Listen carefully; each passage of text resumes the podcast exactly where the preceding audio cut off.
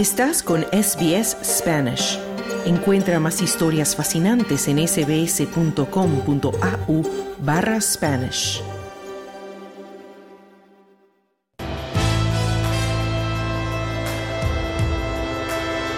Bienvenidos. Aquí comienza SBS Audio. Australia en español. Muy buenas tardes y bienvenidos a SBS Audio en tu idioma. Mi nombre es Marcia de los Santos.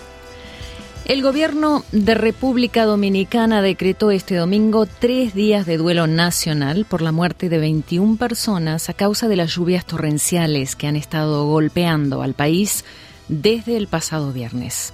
Exploraremos los pormenores de esta noticia más adelante en el programa. También hablaremos con Héctor Rosales, un chef salvadoreño de Melbourne que junto con sus dos hijos y esposa fueron elegidos para participar en el experimento social de la serie de SBS TV Meet Your Neighbors. Conversaremos con Héctor sobre su experiencia en el pueblo de Maryborough, donde se filmó uno de los episodios y donde Héctor intentó introducir, sin mucha suerte, comida latina en un típico pub australiano. Pero antes, ¿cuántas veces has escuchado hablar sobre el estrés crónico o el famoso burnout, como se lo llama en la actualidad? Hoy vamos a explorar la incidencia del burnout entre trabajadores en Australia y también vamos a explorar las estrategias disponibles para evitar que esta situación se convierta en un cuadro permanente.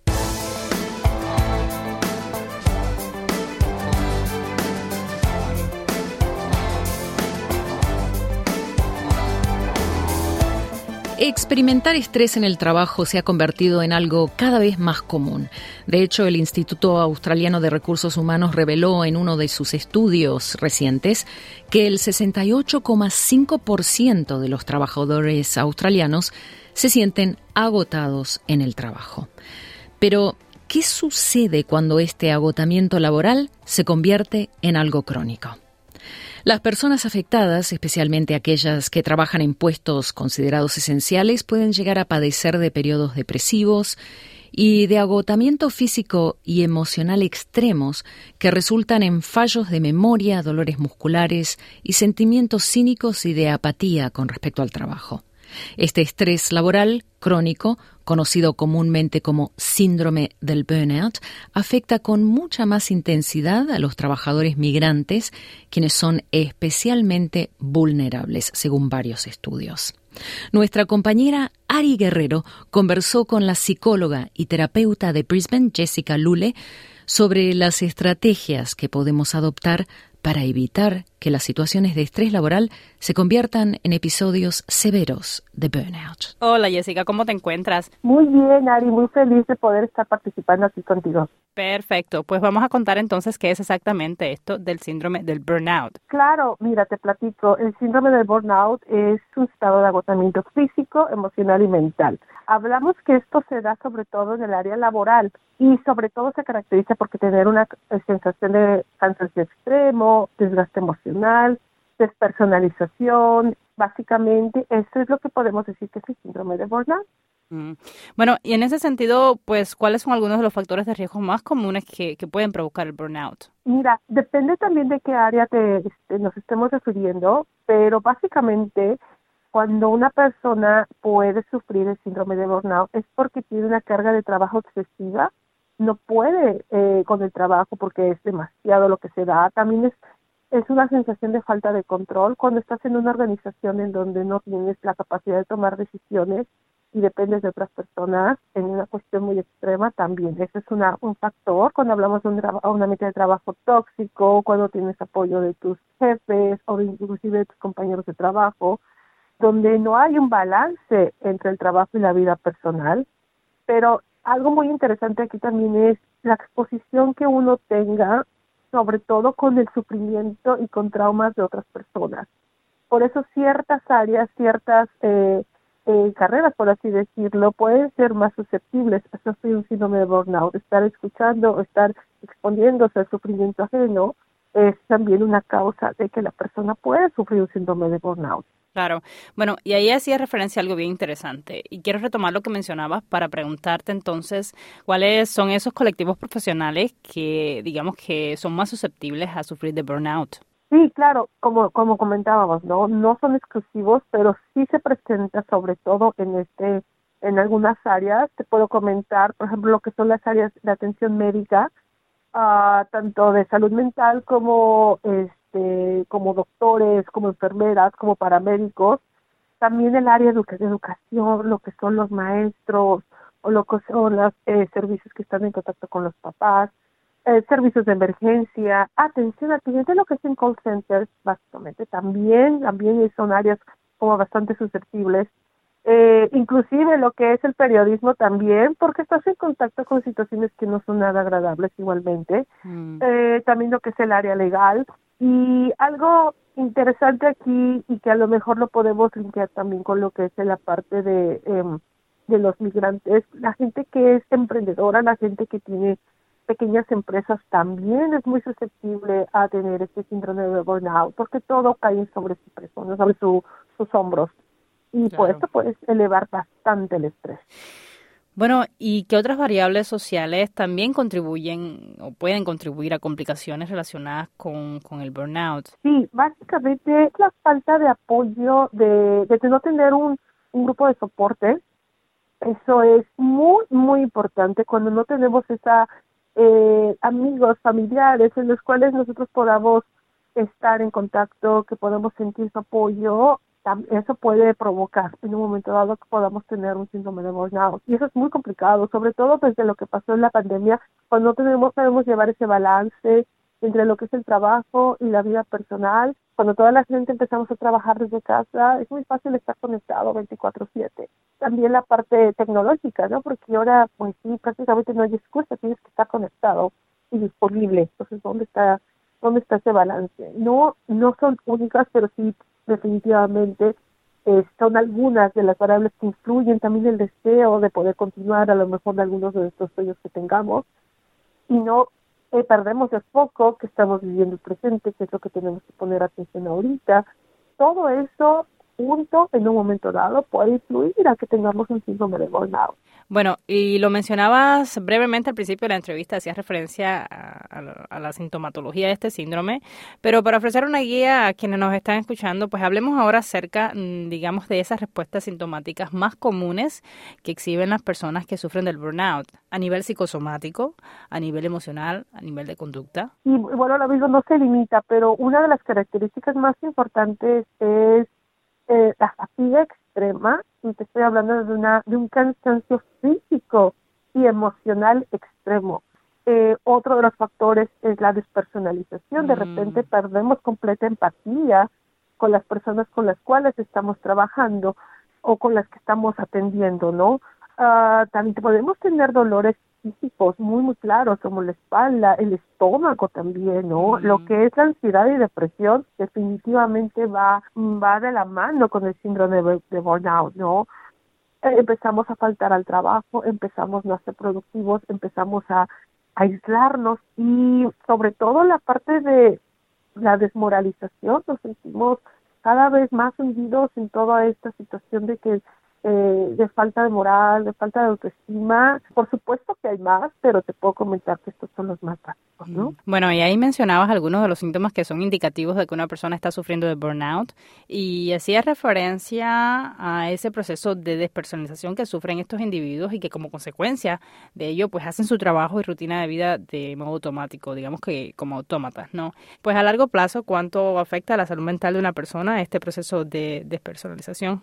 Y definitivamente eso tiene consecuencias, ¿no? Imagínate el caso de una persona que está interactuando con trauma psicológico todos los días, ¿no? O trauma físico todos los días. Definitivamente para sobrevivir se tiene que desconectar.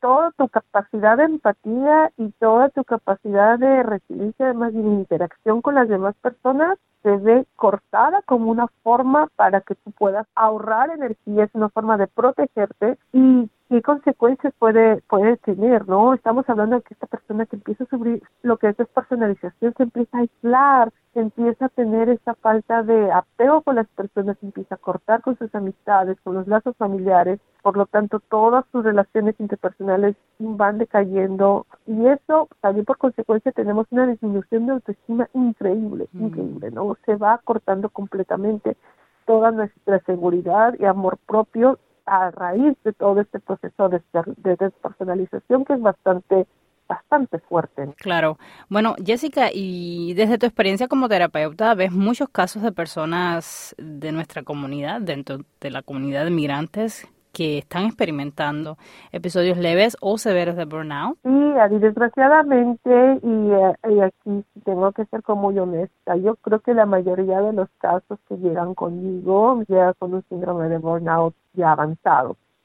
Um, ¿Por qué se da esto? Uh, recordemos, el burnout se da en una situación de estrés extremo y también esto va a la mano con todo lo que es la presión social y la falta de, de nuestro eh, grupo de, apoyo, ¿no? Entonces, todas esas características las tenemos los migrantes, sobre todo cuando estamos empezando, porque te tienes que estar ocupando en estar trabajando, en estar estudiando, en estar mejorando el idioma, entonces te tienes que aislar porque tienes que enfocarte en todo esto. Definitivamente el estrés cultural, llegar a un país que es completamente diferente al tuyo, no hablemos de la presión económica, cuando ya te vas enfrentando, vas viendo lo duro que está la situación, que no es, no es tan barato en el lugar donde estás.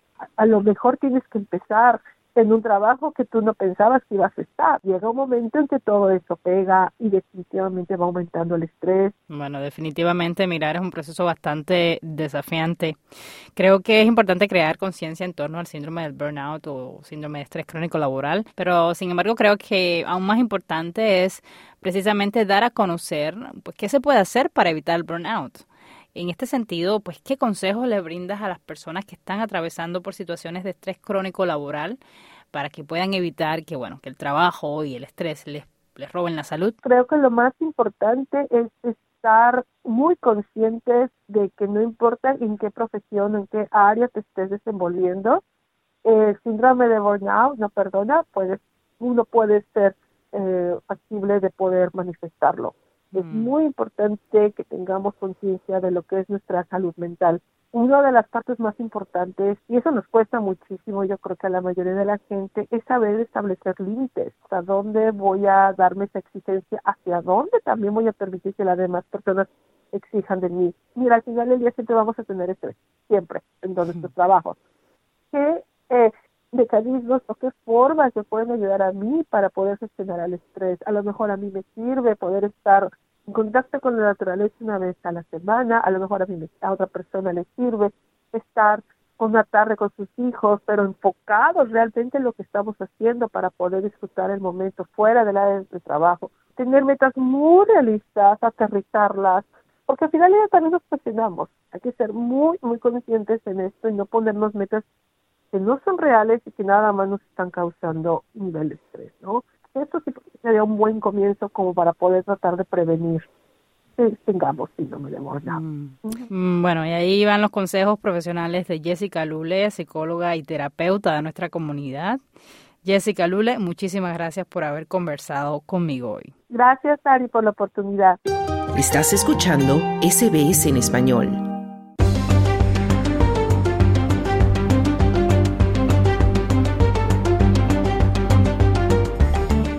El gobierno de República Dominicana declaró un duelo nacional en honor a las víctimas de las torrenciales lluvias del fin de semana. Las autoridades atribuyen la tragedia al desbalance ambiental generado por el cambio climático. Wilfredo Salamanca, nuestro corresponsal en Latinoamérica, amplía la noticia.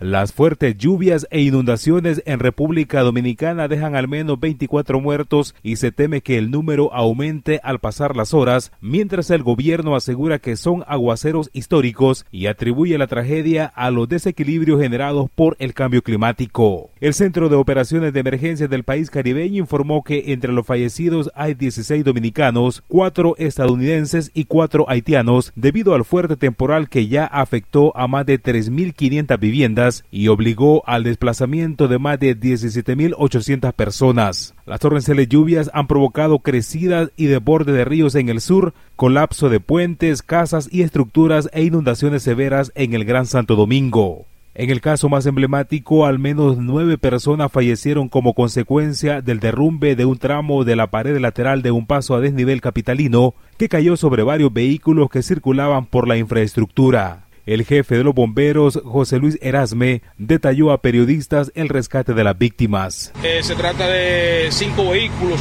en los cuales eh, hicimos la recuperación de eh, nueve cuerpos, cinco femeninos y cuatro masculinos.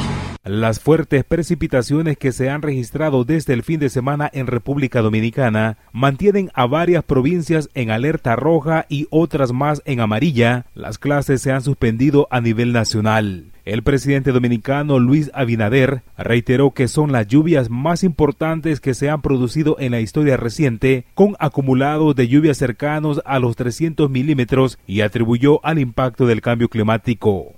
Todo el gobierno está incorporado en la solución de los problemas afectados por esta, este disturbio tropical que, como dije, ha sido extremo, sin precedentes en la cantidad de lluvia en nuestro país. Esto ya a mediano, mediano plazo nos indica todas las acciones que tenemos que tomar en relación con el cambio climático en nuestro país. El gobierno de República Dominicana decretó tres días de duelo nacional por los muertos confirmados e identificados oficialmente a causa de las torrenciales lluvias caídas en la isla caribeña. En tanto, decenas de familias fueron desplazadas en el municipio Palmar de Ocoa debido a las inundaciones causadas por los intensos aguaceros que afectan esta zona según los residentes citados por la prensa local. Principalmente aquí nosotros, eh, las personas del Golfo, están totalmente, en su totalidad, están afectados. Hay varias personas que están gritando ahí porque que nada más se han quedado con lo que tienen en el cuerpo puesto, todo lo demás se le ha dañado. Todo el mundo estamos afectados. Tenemos 25 años en este tenor y el río, cuando nortea se nos mete todo porque no está El fenómeno climático conocido como el niño estaría relacionado con el incremento del calentamiento de las aguas del Pacífico Oriental Ecuatorial y podría significar problemas para parte de África, Centroamérica y el extremo oriente asiático, según la FAO. Según expertos, en las próximas siete décadas, la República Dominicana podría perder hasta un 13% de su territorio, lo que representa un riesgo principalmente para el turismo. A medida que el nivel del mar va aumentando, eso va a generar que esas construcciones que están a ese límite, 60 metros, en un futuro sean destruidas. Y eso hay que empezar o sea, a planificar pensando en ese, en ese escenario, de que el mar va a seguir subiendo. La crisis climática no conoce fronteras y América Latina no está exenta a su alcance según la experta mexicana Natalia Lever, referida por France 24. América Latina es una de las regiones más vulnerables al cambio climático porque por nuestra posición geográfica eh, estamos afectados por huracanes, tormentas, lluvias extremas, sequías importantes que están afectando ya la disponibilidad de alimentos, de agua. El 80% de las personas en América Latina viven en ciudades y pues sabemos que el transporte no es el más eficiente eh, en América Latina. También eso provoca contaminación del aire, afectaciones a la salud. La tragedia en República Dominicana ocurre a pocos días de la cumbre del clima, también llamada COP28, organizada por Naciones Unidas a partir del 30 de noviembre en Dubái de los Emiratos Árabes Unidos. Es una conferencia convocada bajo el lema Unir, Actuar, Cumplir, que pretende ser un hito en los avances de la agenda climática global. Para SBC Audio informó Wilfredo Salamanca. SBS Spanish. Comparte nuestras historias en Facebook.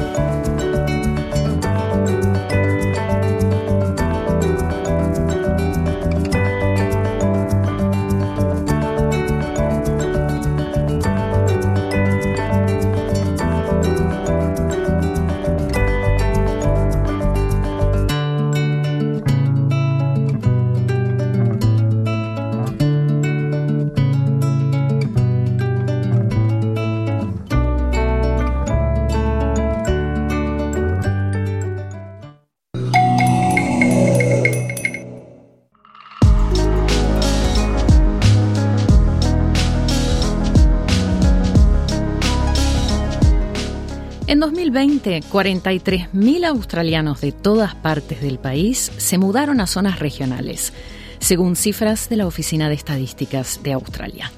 Héctor Rosales, un chef de origen salvadoreño que emigró a Australia con su madre y hermanos en 1994, forma parte de esta estadística. El año pasado, Héctor se mudó de manera temporal con su esposa y dos hijos de Melbourne a Maryborough, uno de los pueblos más anglosajones y blancos de Australia, ubicado en una zona regional de bajos ingresos en el noroeste de Victoria. Él y su familia hicieron el cambio como parte de un experimento social para un programa de televisión de SBS titulado Meet Your Neighbors, en el cual también participó participaron varias familias de otras nacionalidades. Héctor y su familia pasaron tres meses en Maryborough, trabajando para introducir la cultura culinaria hispana en un pueblo con una diversidad gastronómica sumamente limitada. Como parte de este documental de SBS TV, tuvieron varios altibajos, pero en general la familia considera que la experiencia fue enriquecedora. Y para contarnos más sobre este experimento social que ahora pueden ver por SBS On Demand, le damos la bienvenida a Héctor Rosales. Buenas tardes, Héctor, y gracias por acompañarnos hoy en SBS Audio. Buenos días, gracias. Me gustaría preguntarte sobre la oportunidad que vos y tu familia tuvieron al participar en esta serie de televisión de SBS llamada Meet the Neighbors, que ya fue estrenada en la televisión y que ahora la gente puede volver a, mirar por SBS On Demand. ¿De qué se trata y cuál es tu protagonismo en esta serie de televisión? Bueno, para empezar creo que fue como un experimento para traer gente a trabajar al pueblo y para traer gente de, otras nacionalidades, yo creo que para ver el efecto que, tuviera socialmente. ellos nos contaron de que era como para atraer la diversidad y para llenar vacancies, para llenar puestos que estaban abiertos para trabajo. Siendo cocinero, para mí es muy fácil encontrar trabajo. Cuando llegué al pueblo, habían, bueno, casi todos los lugares estaban buscando, estaban en necesidad. Fueron ocho familias, creo yo, que participaron en el experimento. Y así, juntos, ocho familias, fuimos allá. No creo que todo salió como lo esperaban. I think we had the same for 12 years and it seems to be going all right. So why break it? You know, why change if it's not broken? But Hector has other ideas, with aspirations to bring a slice of Latin America to Maryborough. I'm not going to be wrapping anyone in a Salvadorian flag or anything, but we will definitely leave our mark there. And spicy food, I think that's what we'll bring to the table. La idea era de que algunas de las familias se quedaran a vivir, a ver si podían hacer la, la movida de Melbourne para Regional Victoria permanentemente. A nosotros nos hubiera gustado mucho hacer eso, ya que teníamos planes de comprar un establecimiento para tal vez poner un puesto de comida mexicano o salvadoreño latino. ¿Y qué pasó? Ah, bueno, lo que pasó es que mi hija tiene 12 años y queríamos ver si ella se podía asimilar al pueblo y si tal vez convencerla de quedarse. Desde el principio ella no quería ir. Ella es muy cercana con todos sus primos y sus tíos y tías y abuelos y abuelas. Para ella fue muy muy difícil. Y yo creo de que ella ella tuvo la experiencia más desagradable. ¿Por qué? Ella decía de que a veces le decían de que no, que, era muy diferente, que se veía diferente, ah, pero no sé si eso fue el caso. pero sí, a ella no le, no le gustó para nada el estar en el pueblo. O sea que tomamos la decisión de regresarnos y tal vez más tarde se puede ver qué se hace, porque definitivamente nos gusta mucho el pueblo. ¿Qué efecto piensas que tuviste vos y tu familia en el pueblo? No sé si tuvimos el efecto para decir efecto, pero definitivamente hicimos amigos que siempre nos estamos comunicando, siempre regresamos a visitarlos. Pero por decir por el pueblo, a mí me gustó este, la experiencia. Tuvimos muchas experiencias positivas y algunas negativas. por ejemplo. Por ejemplo, en el primer sitio donde fui a trabajar, ahí sí se veía un poco, un poco de racismo, pero bueno, era un pub, uno de esos pubs un poco asquerosos. ¿Te refieres a asquerosos en términos de la gente o la comida de muy eh. mala calidad, las instalaciones? básicamente todo, las preparaciones de, de alimentos, uh, todo congelado, nada fresco. Con eso yo tuve muchas dificultades. I do have respect for the locals and what they what they want. We are going to keep the classics, but I want something different and I know a lot of people want something different. Otherwise, it's a long way to come here to not change anything.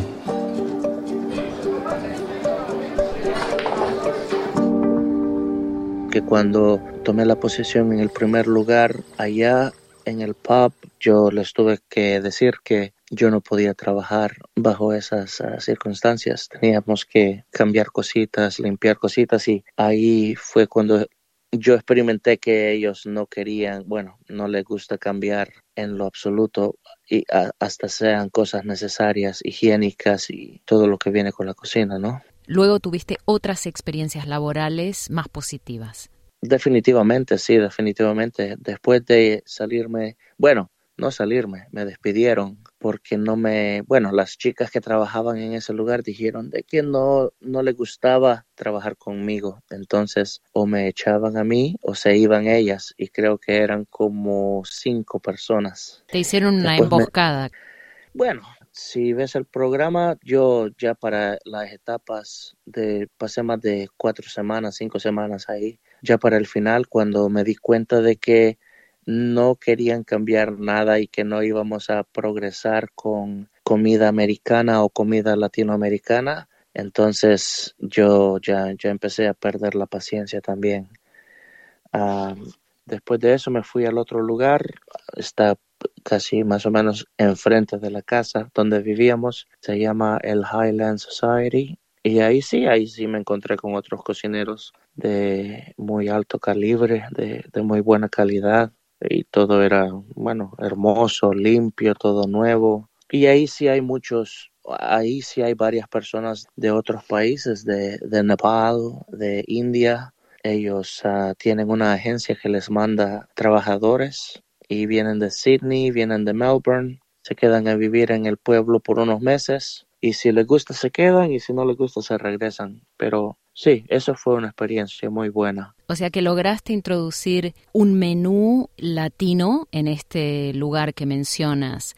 ¿Sabes si aún lo conservan, lo adoptaron como una nueva oferta de platos o fue algo completamente temporal? Bueno, no pudimos introducir todo lo que queríamos, pero sí hicieron algunos cambios mientras yo estaba ahí y a la gente le gustó mucho. En el primer lugar yo les dije, bueno, si no quieren hacer cambios a comida latina, yo he trabajado en muchos pubs cuando era un aprendiz y les, dice, les dije que les quería enseñar a ellos que se podían hacer platos típicos australianos baratos que no eran intimidantes para los locales, para la gente que vivía en el pueblo y que se podían hacer sin congelar, sin, sin todos los problemas que ellos tenían. Y este es en el primer pub. Sí, cada vez que poníamos especiales se vendían todos, o sea, y eso era para ellos, para que tuvieran la prueba de que sí hay gente en los pueblos que les gusta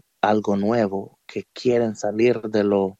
Yo no tengo nada en contra de la comida típica australiana, pero se ve lo mismo en todos los lugares. Es muy monótono a eh, veces el, el menú. Sí, te comes un steak o te comes un parma o te comes unas pastas que no tienen nada que ver con comida italiana. Fish and chips. Y esa, sí, esa es la gastronomía que se puede decir australiana. Yo sé que preparada muy bien, es muy efectiva y es muy deliciosa, pero hay tanto nuevo que la gente, tú le dices a alguien, hey, ¿tú has probado unas pupusas? Con curtido y ellos te miran como que sí que venís de otro mundo, no saben, es, es más fácil decir, hey, quieres comerte un taco, pero aún ahí vas a encontrar algo completamente diferente de lo que encontrarás en una casa latina o en México. ¿Y qué tan quisquillosos eran tus clientes? Porque mencionabas que en el primer pub, por lo menos, estaban como midiendo muy de cerca lo que vos querías introducir porque pensaban que la clientela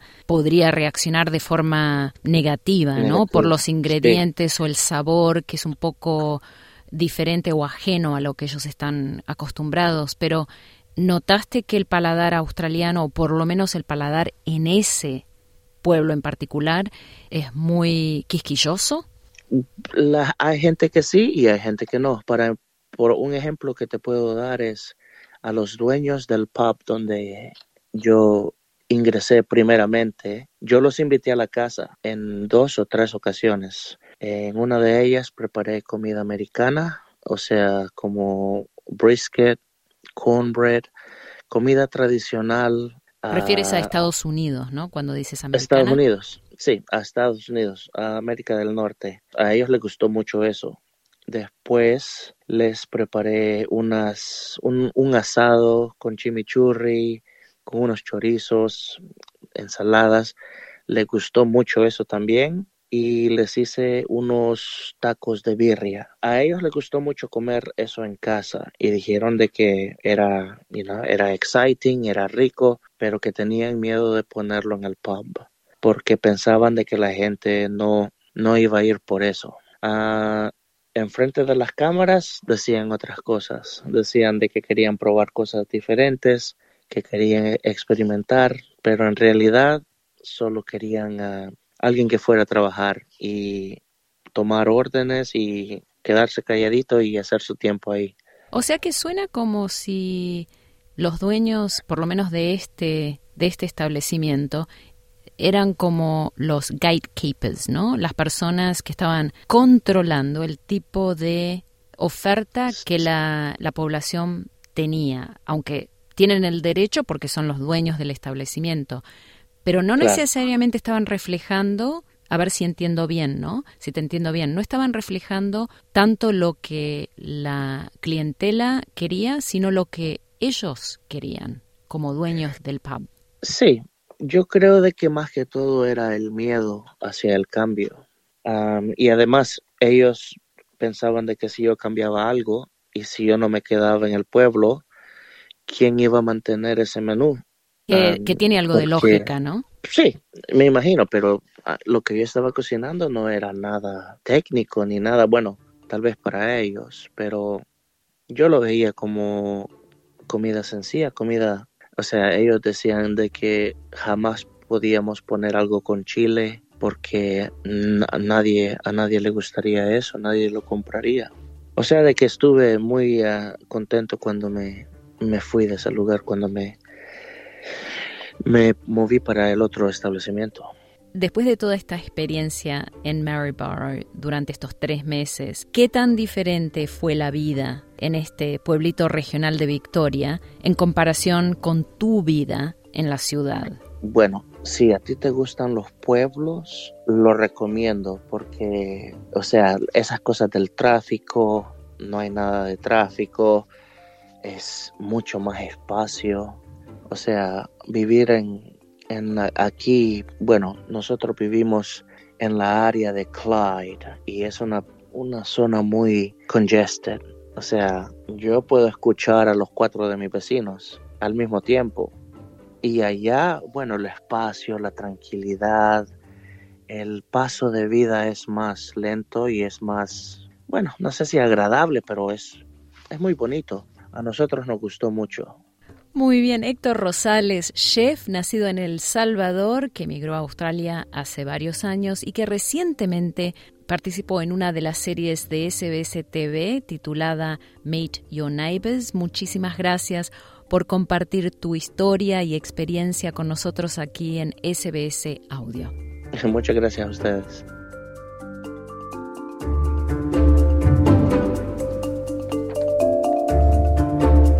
Escuchaban al chef Héctor Rosales, uno de los protagonistas salvadoreños de la serie de TV de SBS Meet Your Neighbors, que ahora está disponible por SBS On Demand. Estás escuchando SBS Audio Australia en español.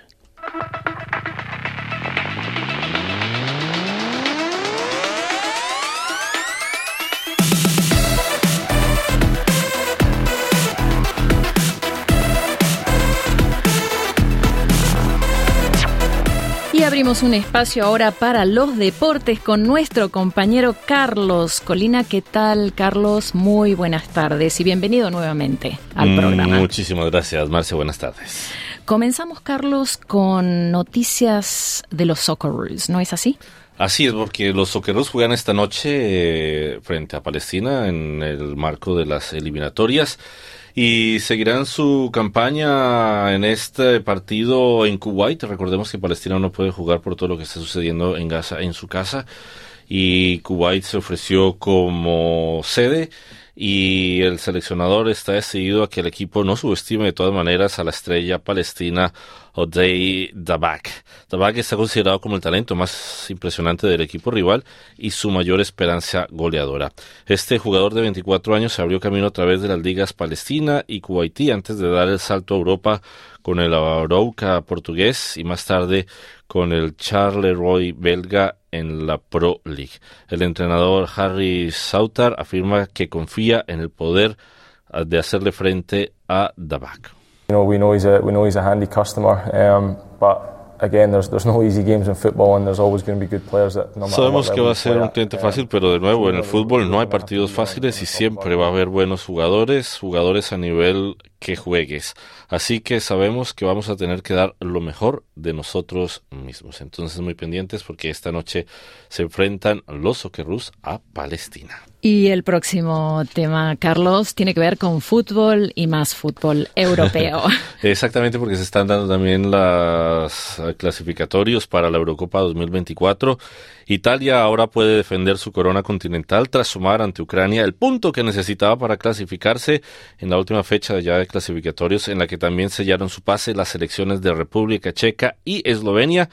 Pese a la clasificación de República Checa, el seleccionador de ese país, eh, Jaroslav Shilbafi, sorprendió al acabar el partido porque dimitió a su cargo después de la fase clasificatoria que fue bastante irregular, cuatro victorias en ocho partidos y después de, también de un escándalo que protagonizaron tres jugadores expulsados de la concentración tras pasar la noche del sábado en una discoteca. Bueno, con estos tres equipos ya se conocen 20 de las 24 selecciones participantes en Alemania el próximo verano boreal del 14 de junio al 14 de julio. También la jugarán Alemania, que es la anfitriona, Albania, Inglaterra, Austria, Bélgica, Dinamarca, Escocia, España, Francia, Hungría, Países Bajos, Portugal, Rumanía, Eslovaquia, Suiza, Turquía y Serbia. Solo queda por conocer el boleto directo que lo jugarán hoy martes en la madrugada ya para miércoles entre Croacia y Gales. El equipo que lidera Luka Modric parte con ventaja que cuenta con 13 puntos y recibe a Armenia, mientras que Gales con 11 puntos está obligada a ganarle a Turquía ya clasificada y esperar que el resultado de Zagreb le sea también conveniente. Los últimos tres billetes saldrán de un repechaje. Y seguimos hablando de fútbol, pero ahora nos eh, enfocamos en el clasificatorio sudamericano para el Mundial de Norteamérica de 2026. Así es, y ya está todo preparado para los últimos partidos que se juegan este año, ya que la siguiente ronda clasificatoria se va a dar en septiembre del próximo año. El clásico Brasil-Argentina en el mítico Maracaná, entre dos selecciones que quieren levantarse de sendas derrotas en la jornada anterior, se roba, por supuesto, la atención de esta sexta fecha de clasificaciones. Leonel Messi y compañía llegan al Maracaná, al- Maracaná, donde la última vez que se enfrentaron con Brasil fue en 2021, ganaron la final de la Copa América, dispuestos ahora a acabar con el histórico invicto que tiene Brasil en eliminatorias. La del albiceleste que viene de perder el invicto que traía desde el Mundial de Qatar 2022 a manos de Uruguay, que le ganó 2 a 0 en la bombonera, llega líder con 12 puntos y se encontrará con un Brasil en emergencia que marcha quinto en la tabla con 6 unidades. Expectante estará también Uruguay de Marcelo Bielsa, segundo con 10 unidades, que recibe en Montevideo a la débil Bolivia, penúltima con 3 unidades. En Asunción, un urgido Paraguay con 5 puntos necesita ganar para meterse en pelea, pero enfrentará a la invicta Colombia, tercera con nueve puntos. Ecuador, por su parte, con cinco puntos recibe a Quito. Eh, en Quito a Chile, que es octavo también con cinco puntos, que viene de empatar en casa con Paraguay y con la renuncia de Eduardo Berizzo, su entrenador. Y finalmente Venezuela es cuarta con ocho puntos y cerrará la fecha en Lima en busca de una nueva victoria ante también el desahuciado Perú, que es último en la tabla. Muchísimas gracias, Carlos, por toda esa información. Como siempre, un verdadero gusto. Gracias, Marcia. Y así llegamos al final de SBS Audio. Recuerda que en los próximos minutos este programa estará disponible en nuestra página de internet en sbs.com.au barra Spanish y también por la aplicación SBS Audio y también en Facebook e Instagram. Así que búscanos bajo SBS Spanish Australia en español. Gracias por tu compañía. Que tengas una linda tarde. ¿Quieres escuchar más historias como esta? Descárgatelas en Apple Podcasts, Google Podcasts, Spotify o en tu plataforma de podcast favorita.